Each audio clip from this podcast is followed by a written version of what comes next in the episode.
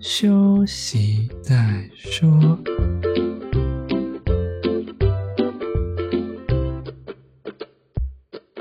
大家好，我们是先修身，我是聪聪，他是铁总。今天是十月二十九号，星期五。今天我们要讲的是第十八集。关于二次霸凌以及思辨能力的重要性。嗯，最近那个事件蛮红的。之所以会这样讲，是因为最近不是志奇有发那个影片吗？你有看了吗？没有。志奇最近发了一个影片，就是受害者啊，他们可能遭遇了这个 AI 换脸事件，就会有很多网友说：“哦，原来你是做这种事情的，还是你是做这样的行业？”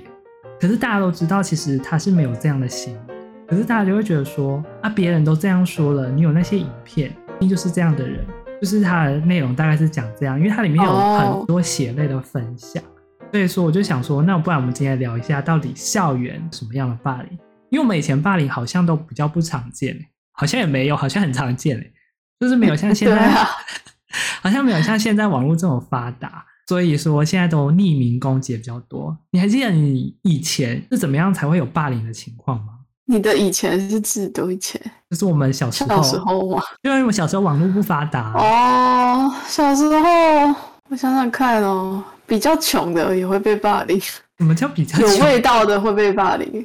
就是他们通常这些都是有一些，比如说他是因为有某一种不好的东西，所以他才会遭受霸凌。可是你有遇到过就是没有原因而霸凌别人的人吗？没有原因哦，有过那种看人家不顺眼的，就是不是都会有那种小团体吗？然后老大看谁不顺眼，但是你不会觉得这样很莫名其妙吗？会啊，就算你刚刚说是比较不好的，其实也也不一定是不好，只是他觉得看不惯而已。不知道你有没有看过前阵子有一个新闻，就是有一个家长，就是他的小朋友在学校被攻击。然后他跟那个学校投诉，结果学校回答说，那是你的孩子有问题，不用自己去双方自己去找家长来协调，你这样会觉得学校很没有面子。可是呢，那个学校就是为了名誉，然后他也不想做解决。然后我就会觉得说，为什么现在的社会有这么可怕的事情？我觉得以前就有了，不是现在的社会，只是现在拿到明面上来讲。你不觉得现在的不论是媒体还是新媒体，都有一种？荼毒人的新思想吗？我刚刚讲会不会很坏？人的新思想哦，我知道新闻发新闻的时候，它有极大的原则，我现在突然忘记了。但是我猜是因为现在怎么说呢？他们就想用比较耸动、比较新三色之类的来夺得点击啊，或者是收看啊之类的，所以就比较偏点。然后就有一些会很奇怪，例如说我们可能在看某一个报纸，我们就不讲了，因为在 FB 很常出现。然后他就会说，呃，某某某怎么了？可是实际上他没有这种情况，其实民众也不会去举证，你知道吗？民众可能看到那个标题就以为他是这种行为，然后他就去那个创作者或者是一些艺人下面，他就攻击他。可是你不会觉得这样很莫名其妙吗？就是我们明明就有这种现象，可是大众不知道为什么。好像都很爱看，很爱看那种煽风点火的新闻。对，就是人类的本性。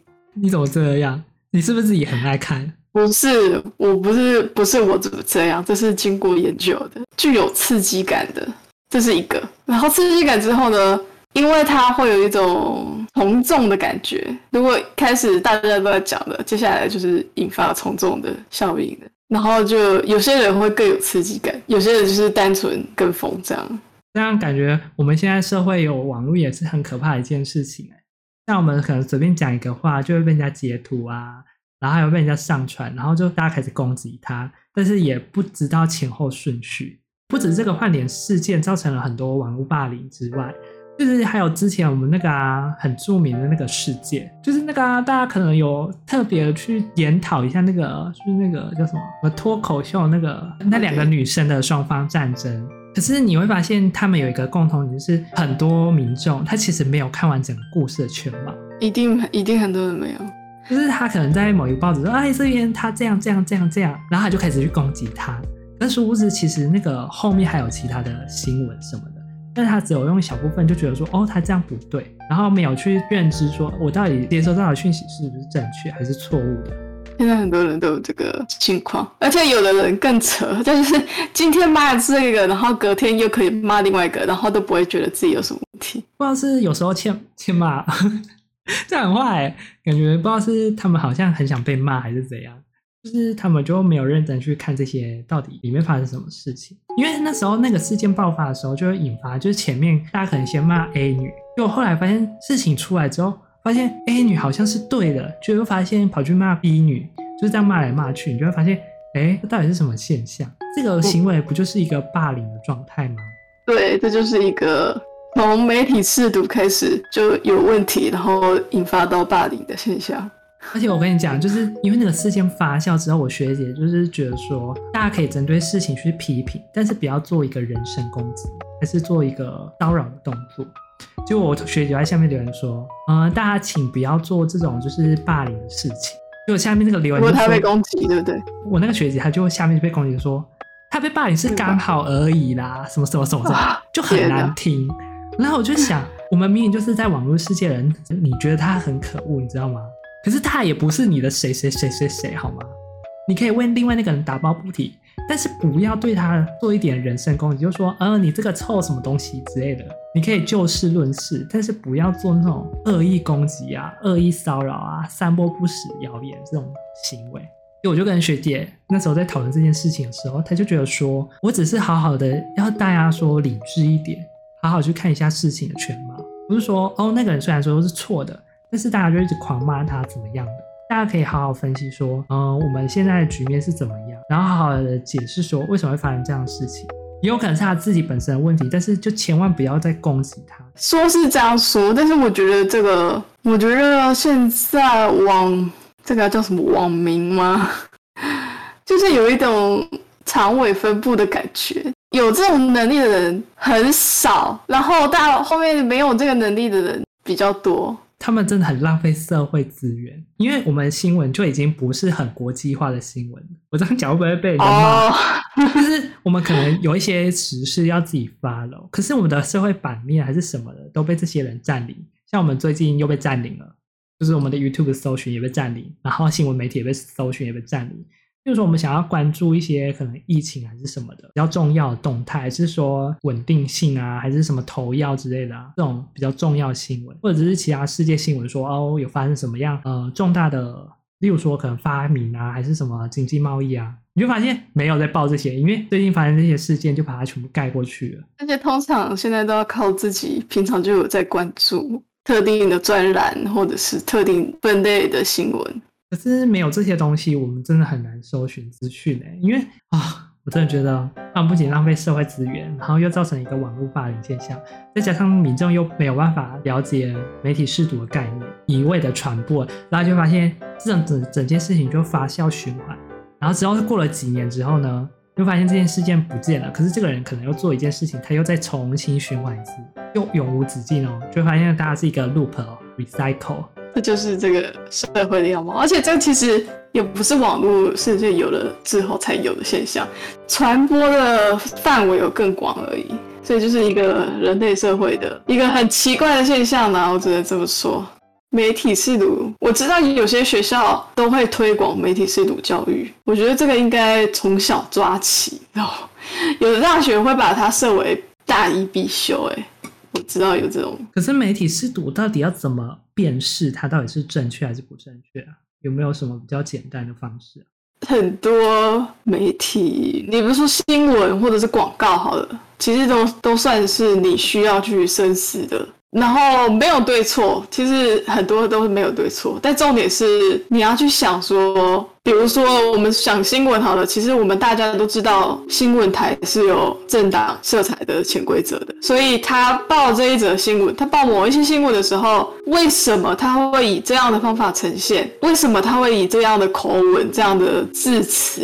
可能有他的原因在，不是说这个人或者是这件事情就完完全全是这个样子的，或是多看几个新闻，这样可能会慢慢培养出你从不同的角度看。然后如果广告的话，其实广告有一个很广泛的问题在于，例如说物化女性或是物化劳工等级这种广告。然后大家可能已经很习惯呃这个社会脉络之下的那些既定印象的呈现。可是如果你能想到这是一个既定印象，并不是说大全部都这样，那其实你就慢慢有这个概念在了，多方的角度来思考，跟知道有些东西只是既定的刻板印象，然后为了达到某一些利益所呈现出来的，并不是所有的事情都是这样的。真的，我觉得这样还是一个，这是一个非常困难的行为。像我自己有时候媒体试读也不知道到底是不是正确，因为我有时候看完那个新闻，我都会觉得哇，那个八卦看起来很好玩，然后就去学校跟人家讨论。可是通常我跟 A 讲，A 就会跟 B 讲，B 就会跟 C 讲。可是 B 跟 C 讲了，就可能不一样，因为有句话不是叫三人成虎，然后就会发生越来越可怕的事情。我也不知道为什么会变成这么可怕的事情。就是我们以前可能比较没有这么网络开放的世界的时候，我们可能跟别人讲说，哦，他怎样怎样怎样怎样，可能只是一件小事，就可能只在班上流传。而现在多了网络之后，可能会变成大家都流传，就增加了广播的留言。可是这广播留言可能就会造成资讯不正当。或者是说网络霸凌、网络骚扰啊，导致后续很多奇奇怪怪的人的出现。那这样讲好像不太对，不是奇奇怪怪的，就是可能会是有自相矛盾啊，就是可能自己会觉得，哎，我真的是这样的人嘛？有一些人就会觉得说，你为什么要这样？然后就会引发一些暴力现象啊，就巴拉巴拉巴拉种种这些负面的影响。然后我最近又听到了一个，就是现在国小都不用，就是我们面对面这样霸凌。我都听我们老师的小孩说，现在国小就是一群，就是可能创一个群组，一个烂的群组，里面假表面上有六个人很好，然后今天你跟他吵架了，你知道他怎么霸凌他吗？从那个群组直接把他踢出去，然后他就变成孤立一个人，然后就是不管怎么样，你在班上他也不跟别人讲话嘛，然后在班群还是什么的，因为他被踢出去了，你也没办法找到别人，而且因为他们可能势力庞大，就排挤。我们以前的学校可能看得出来哦，就是因为我们面对面嘛，就很明显可以看得出来。而现在因为多了网络世界，他们就会在网络上霸凌别人。可是我们这种东西就是找不到，你知道吗？我就觉得现在超恐怖诶，现在小孩比我们以前还要恐怖诶，现在好像乱讲话都会被人家攻击。确实是这样。哎，那你有被霸凌过吗？我还是你都是霸凌别人的？哦，你都不是，好不好？我不是，我不知道算不算嘞？有被冷落过了。就是那那种时候，都是一阵一阵，今天换谁，明天换谁，这样。就是今天不理谁，号召大家不理谁，明天换号召大家不理谁，这种。就是让他不爽的，他就是要号召大家冷落你。可是我觉得还好，可能我可能因为我那个时候已经 已经开始觉得无所谓。哎、欸，其实我我后来我我突然想到媒体识读跟，因为我们是研究生的频道啊。我突然想到，就其实读媒体识读跟读论文是有很像的地方。因为你论文呈现出来的时候，他当然会讲对他有利的。其实大家都知道这个潜规则，这算潜规则吗？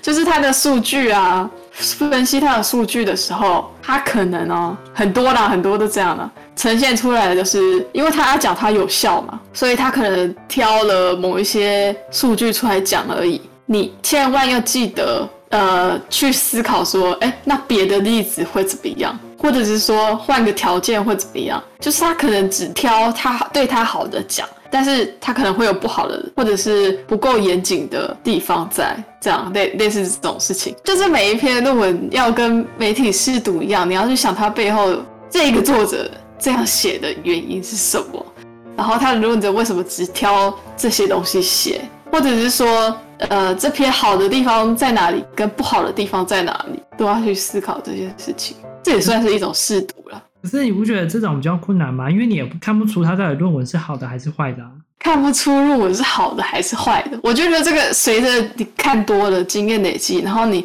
去看一些顶部的论文。什么叫顶部的论文？非常非常厉害才能进的论文。就是真的会有差，它那个质量感真的会有差，你慢慢就会培养出你论文觉得它是好还是不好的。那我怎么看新闻媒体都没办法培养出来？因为现在新闻媒体好像很少很好的。哎、欸，我觉得看新闻媒体才是更难，暗暗扛的东西更多了，想的眉眉角角又更多了。你是说他可能要暗讽某件事情，但是又不能明讲，这样吗？对啊，或者是暗藏的立场太多了。还是他其实要攻击别人，正大光明攻击，然后不要那样暗暗藏藏的，当然可能会造成大家试图认识。不行啊，他还是要守住他边缘的媒体法则、新闻法则。虽然已经跑偏很多了。如果当有一天你发现你最好的朋友是这样攻击你，你会怎么想？哦，你要，哦，你这个问题，最好的朋友是这样攻击，只会讲讲个一两句说，说可能要换个角度想。因为我没办法想象，就是很多人其实现在背地都会偷偷攻击，然后都不知道在干嘛。哦，对啊，确实。然后就会跟你装的很好，然后殊不知他其实才是暗讽你。当你有一天知道，你就会讲说：“哎，怎么会发生这样的事情？”现在他们那些创作者就是因为发生这样的现象，就是他们可能就说：“哎，明明就是自己最亲近的人，然后为什么会做这样的事情？那我到底该选择原谅他吗？还是不要原谅他呢？”但是这种行为就会造成说：“哎，有一些大众啊开始攻击啊，或者是一些骚扰啊。”开始出现的时候，那我们是不是应该要正视这些问题？然后最近那个就是惩罚太轻了，我们的政府好像发现了这件事情，他们开始觉得说网络世界是非常恐怖的一件事情，因为他们以前好像没有在意这件事情。你说你说政府是不是？对啊，他们决定开始修。呃，因为政府的法规通常会走的比较慢，那是因为他们要选举了。选举通常确实是一个加速点的时候。没有，这是很现实的事情。他们以前都没有思考这么远，思考这么多，是这件事情爆发之后，政府才开始重视这个问题的严重性。因为这毕竟关害到人身啊，或者是一些肖像权这些等等的问题。我真的觉得很可怕，都不知道有没有一天你在外面，其实你的厕所还是什么都有摄像头这样偷拍你，因为你都不知道。我最近才跟那个法律的人谈到这个科技法的问题。其实科技法律会通常会制定的比较慢，是怕影响，然后这中间就当然会产产生一些黑色的地带。你说会影响什么？那个发展，因为你如果法律定得太早，然后他就不知道他会不会限制住你的某一些科技技术的发展等等的，所以他通常会走得比较慢，根据情况做修改、修法、订定新法，这是他走的比较慢的原因。当然，这是正面向来讲，他比较慢的原因。负面向就是某些人懒惰啦。懒惰是什么意思？但会不会太直接？立法的立法的人，他们也没有懒惰吧？因为他们要处理太多事情。也是啊。你知道我，我就看到这个，他们说要修法，结果下面就有人会说：“那为什么酒驾不先修法，是先修别的？”我就想，那耽误自己，这个先出来，当然先修。你知道为什么他们都讨论酒驾？因为他们都不敢修酒驾，感觉修酒驾就会害到自己。没有没有，我没有办法说哪一个是当务之急耶。我觉得不能说这这两个其实是不同的、不同面向的事情啊。但是定法律它背后还是会一起，又是又是潜规则在。他们不敢修，我觉得好，我们这个好像不太好讲，这个会不会得罪人？这个事件真的是引发很大，无论是之前那个脱口秀事件啊，还是到现在这个 AI 换脸事件啊，大家都是因为对自己那个网络真的是太长了，才发生了我们决定要修法。我也蛮好奇，为什么那些人还是想要去购买这些东西？我觉得那些人真的很蛮奇怪的嘛。购买？你说哪些人？就是他们会加入那个社团里面，那个去购买那个东西。哦哦哦哦，那个不是就是一个不正确的行为吗？他们是在上面想要找什么？就是满足他们的一个欲望而已啊。那我觉得，那我怎么不看自己就好了？自己欲望太低。这其实很像我们那时候韩国发生的那个哎、欸，那个什么 N 号房事件吗？哦，变相有点像。对啊，但是那个我觉得那个更严重了。啊，也不可以这样讲，但是我觉得我们这个也蛮严重的。但是我觉得那时候我们如果韩国出来的时候，我觉得我们应该就要考虑到我们可能会有这样隐藏的问题，哦、对对对，而不是说我们今天发现了才这样讲。嗯，啊，我真的觉得网络不知道是害了别人还是害了自己。我觉得还是要回归到那句话，就是自己要有分辨能力，然后要保持好一个基本的道德啊，基本的道德。你是说我们现在要修修佛吗？就是望尘，不是道德跟道那那个叫那个不一样。对啊，就是尽量不要再有二次伤害啦。你我觉得他们已经发生了这些事情，我们就不要再让它造成二度伤害。嗯，其实我觉得哈，志祺志祺，因为志祺一开始在讲那个这个事件的时候，他他就前面就讲说，他说可能会造成二次伤害，可是为什么他还是要做呢？因为我们现在不做的话，往后就不会有人再来 care 这个故事。我如果我现在是一个，我们都是一个默默无闻的人，所以我们可能比较不担心这个事情。万一有一天真的是你变有名啊，我真的觉得那种东西真的是一个很危险的事情，这很容易引发那种精神疾病哎。哦，对，确实，我觉得这就是现在台湾有点难过的小议题啦。干嘛？你还是你说这是一个开心的小议题？我就觉得哇，你这个人真是太没良心了。不是啦，我觉得不是小议题，就是了。真的是以前的技术没有这么发达，我们可能不会注意到这么多事情。现在的技术这么发达，我们就会引发了很多后续的事情。教育还是很重要，偏偏教育跟不上，这就有点惨。我觉得比较惨的是这个这个部分。而且我觉得最重要最重要的一个点是，这个社会上多数还是女性会被霸凌，不管什么身体啊、心灵啦、啊、职场啊什么的。霸凌其实还是很严重，就算以台湾来讲啊，台湾虽然说女性人口比较多，我记得没错吧？可是呢，在台湾这个地方，不可以讲脏话，就是会发现还是有一些比较大男人主义的人非常常出现。对，就是男性社会没有吧？我记得我们女生比较多啊，年轻人是男生比女生多，那总人口数是女生比较多啊。我们的女生越来越多，虽然说我们自主意识抬头，可是我觉得普遍现在女生在社会上的地位还是会被某一些人，不知道他们是觉得自己比较厉害，还是怎么样的心。我明明就觉得大家都是差不多的人，这个很简单，就是觉得自己拥有某一种以上对下的权利在。你看，我们今天被爆出来的换脸是女生的新闻，但为什么如果今天爆出来变换男生的新闻，你会觉得这个耸度大吗？没有啊。你就觉得可能会变成一种娱乐化，不会变攻击化。对啊，这到底是什么奇怪的现象？我觉得应该是人而生而平等，不是说我自己想做什么就做什么，不是说这个社会就是应该要以什么为主，应该是彼此尊重，不是说我可以霸凌你，你可以霸凌我，不是这样的行为，应该是人人平等、大同的自由的社会吧？我觉得这可能要回归原始人社会哦。那个时期的社会各是有社会问题的。那我们现在最大的社会问题是什么？我觉得还是辨识度不足，思辨能力需要加强。如果你自己觉得思辨能力够，觉得你在做对的事情，那可能就有办法解决。但是如果你觉得对的事情就明明就是一个错误的事情，他就觉得我就是这样，我就是娱乐啊，那我也没有办法了，因为你就是一个大家都知道，就是明明就做错的事情，为什么还要做呢？那你一定会有一套说法。你在想想那套说法之前，你再问问自己，到底是不是对的？你一定都知道自己是错的，可是他就是说，哦，我就没办法，没有那种什么没办法。其实身旁有很多朋友，其实可以帮你，只是你没有想要去求救而已，或者是说你根本就是想求救，可是没有人想理你。那你可能要考量自身，说你到底之前到到底对他做了什么事情？而且就是我们之前不是有谈论到有个议题吗？就是要勇于发表意见，不要都藏在心里，这样大家都不知道你有什么问题，就是在说你啦。勇于发表意见。哪有？我只是不讲自己的事情。你这样不行啦，我们这样没办法帮你哦。讲的好像你也已经被霸凌了，很可怜哦。不可以这样霸凌同学哦，你也不可以这样霸凌我哎。我不知道讲什么了，好过分哦！你这个没有同学爱的人。哎。好啦，我真的觉得我们在这些领域里面，首先我们可能，我们今天谈论的重点是媒体识读的重要。你要如何去分辨东西呢？就是你可能多方涉略，去参考说，哎，我今天得到这个议题是不是正确的？如果你没办法判断的话，我跟你讲，最简单的方法，你就是跟大家讨论，但是不要去传播，你知道吗？讨论归讨论，我是传播。哦，对，传播可能会传，通常就算你原本讲的是对的，你传的就可能变成错的。对，那就是一个比较恐怖的事情。